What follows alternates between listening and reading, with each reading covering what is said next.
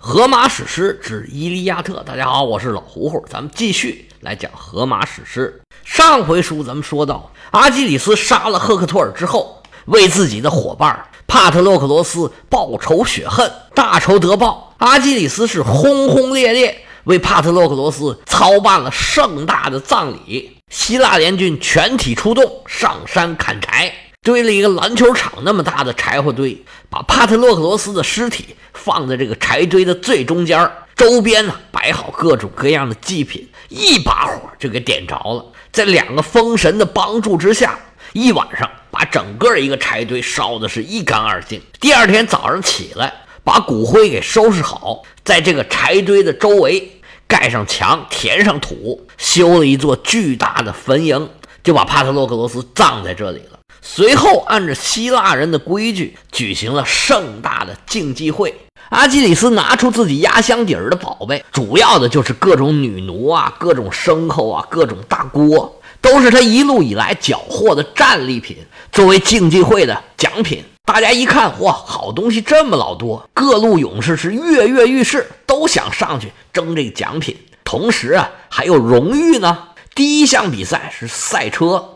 迪俄莫德斯拿到了这项比赛的冠军。比赛过程中啊，莫奈劳斯和安提洛克斯俩人还发生了一点小冲突，不过还好顺利解决了，也没惹出什么大麻烦。第二项比赛是拳击比赛，获胜者名叫厄培俄斯，名不见经传，咱就不多说了。上回书咱们讲到第三项比赛是摔跤，首先站出来的是巨人埃阿斯。大家一看他上来了，很多人呢都打消了自己上场竞技的念头。这比赛也不分级别，不按体重。这埃阿斯身高两米二八，体重四百多斤。这位身高一米七五的，看看自己的脚，看看他那个脚，心想：哎，还是算了吧。所谓身大力不亏呀，别说跟他摔跤了，就是他站在那儿不动，我在后头推他，他可能都感觉不到我在推他。他要这么一摔砸我身上，我直接就输了。我还是算了，看看有没有别的高人。埃阿斯站在圈内，俩手一抱，这小脖一扬，这脑门啊，直接就冲天了。心里话说：“你看我厉害吧？没人敢跟我挑战。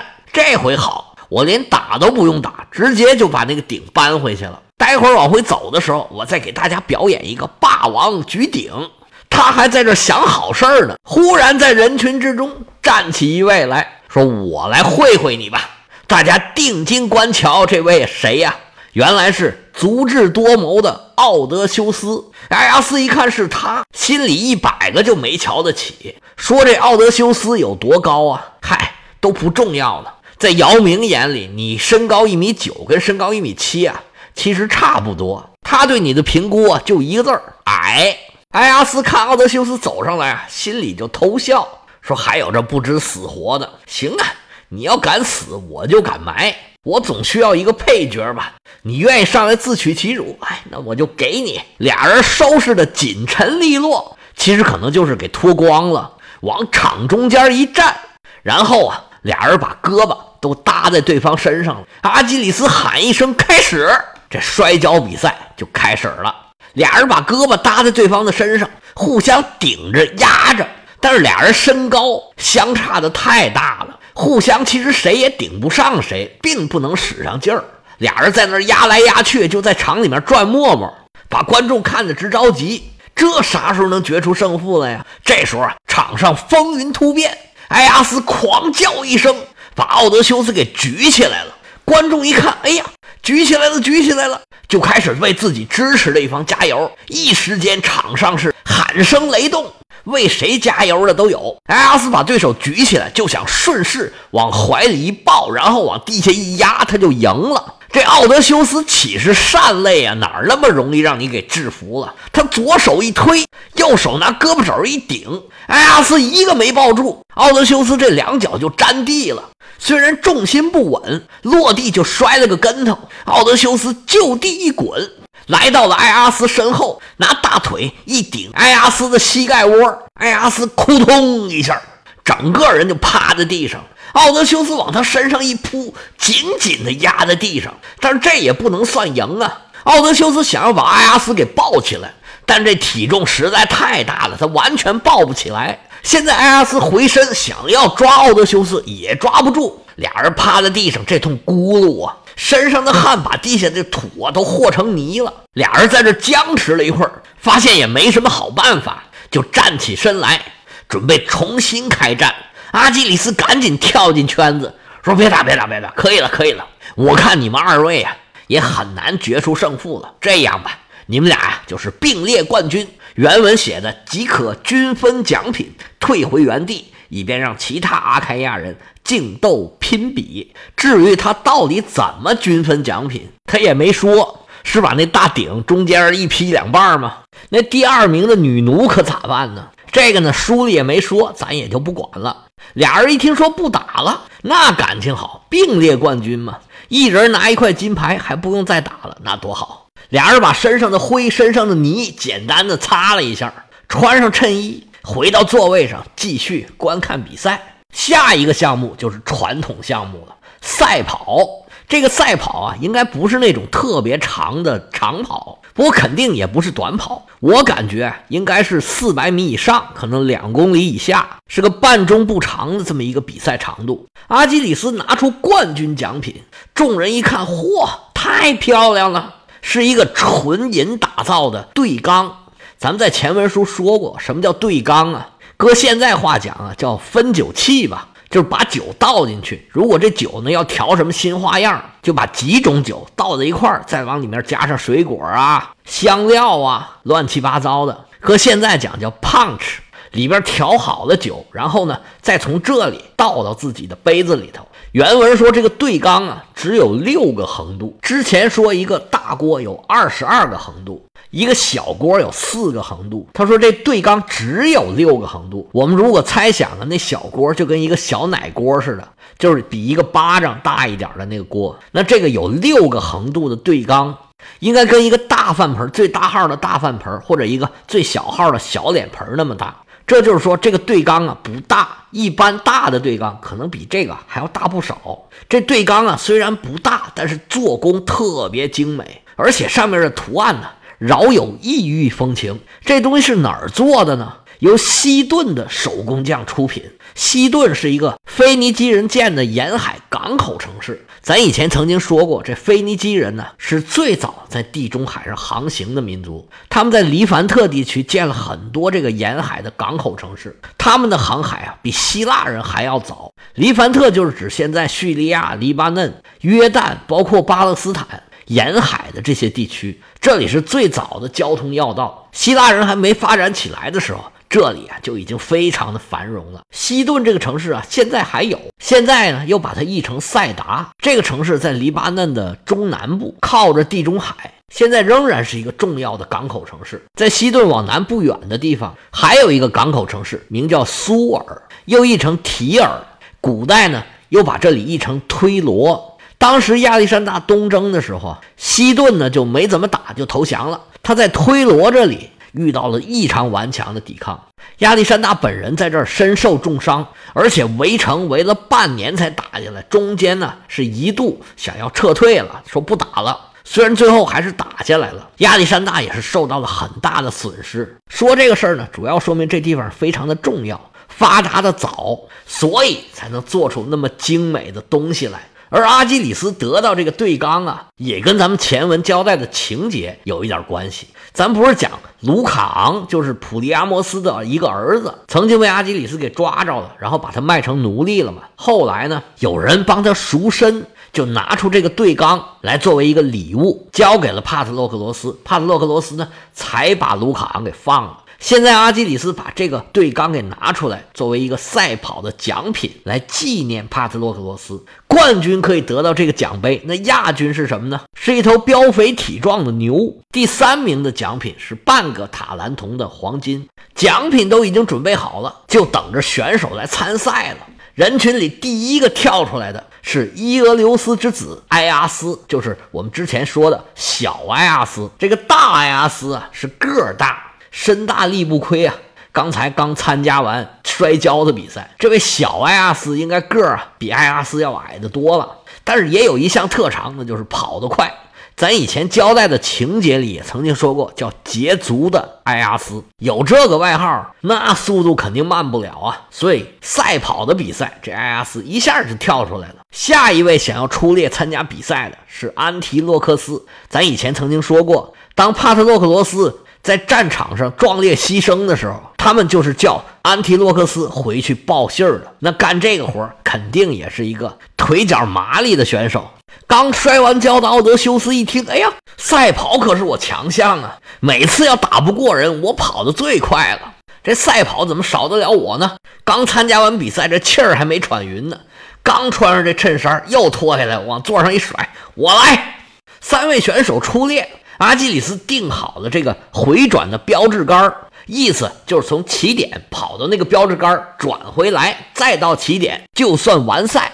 仨人做好准备活动。伸伸腿，弯弯腰，活动开了腿脚，站在起跑线上，准备好了。阿基里斯把手一挥，仨人歘一下就冲出去了。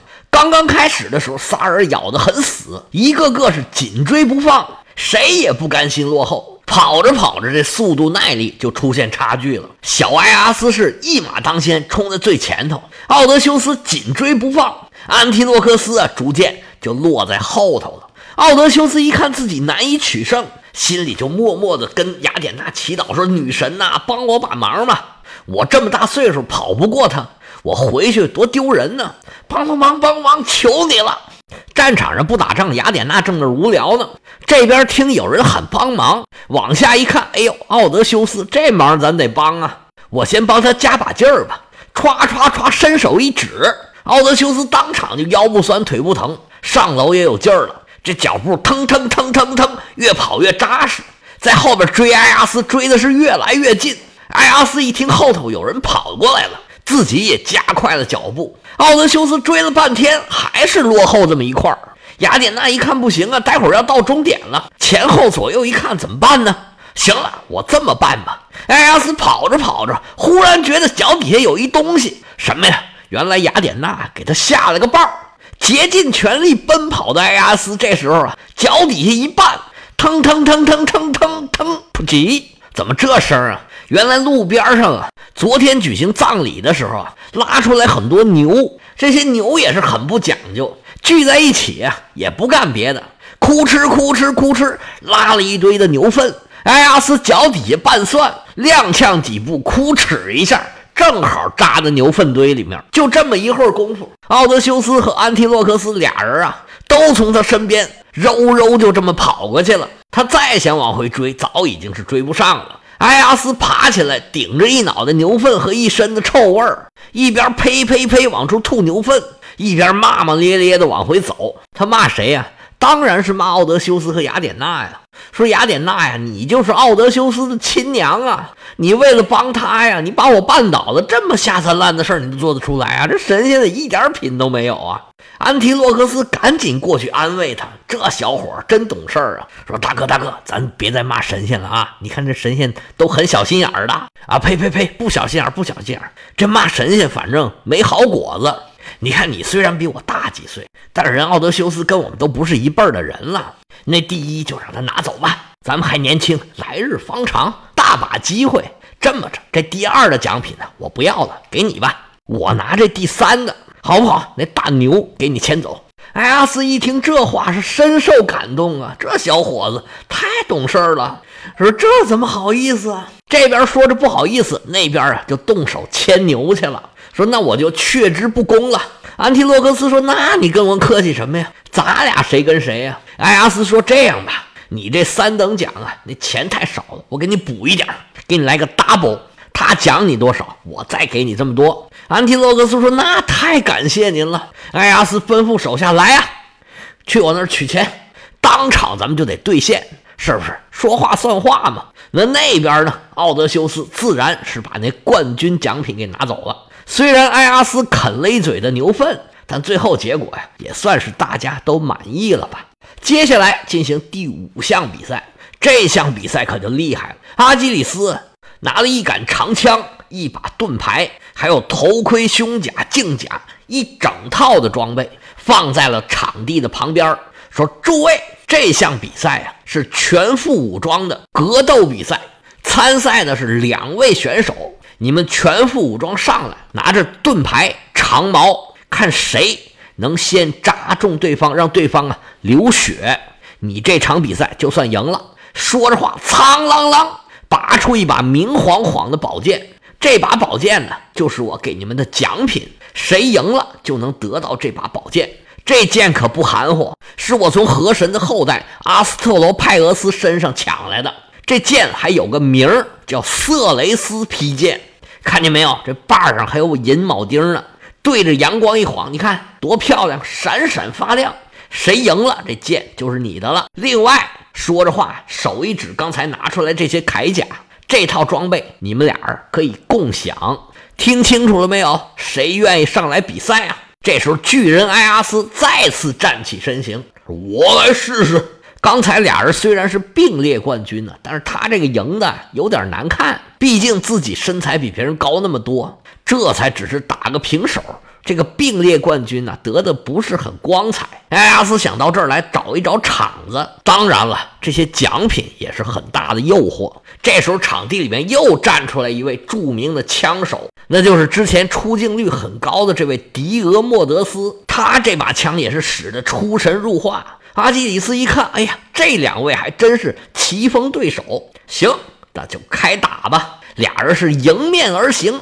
目光炯炯，咄咄逼人。埃阿斯抢先出手，哐一下，长枪扎中了盾牌的边儿。这招被迪俄莫德斯给躲过去了，回手就是一枪。埃阿斯赶忙一闪，险一险，刺中了哽嗓咽喉。俩人是听听当当打在了一处。这枪法是一个狠一个稳。迪俄莫德斯是枪枪不离要害，还好埃阿斯总能防守到位。场上是险象环生。下边看热闹的观众啊，时不时发出了惊呼：“呜呜！”观众也非常担心这两位的安全。阿基里斯一看这个局势啊，赶紧上前劝住，说：“行行行行行，两位都非常优秀，咱们再来一个并列冠军，好不好？别没有在战场上被敌人所伤，我们自己人伤自己人，这也不好。因为迪俄莫德斯比较主动，阿基里斯就把那把佩剑。”送给了迪俄莫德斯，剩下东西俩人均分。这场比赛结束了，下一场比赛，阿基里斯拿出一块巨大的生铁。我们从荷马史诗上可以看得出来，那时候啊，铁主要不用作武器，主要是用作工具，什么斧子啊、犁呀、锄头呀什么之类的。这个并不是因为铁不好用，而是那时候人呢。还没有这种生产技术，铁有一个非常巨大的问题，就是它这个含碳量啊是很难把握的。含碳量太高了，它倒是很硬，但是太脆了，一碰就碎。如果含碳量太低了呢，又特别的软，没有强度。这铁的含碳量介于百分之零点零二到百分之二点一一之间，这个才能叫做钢。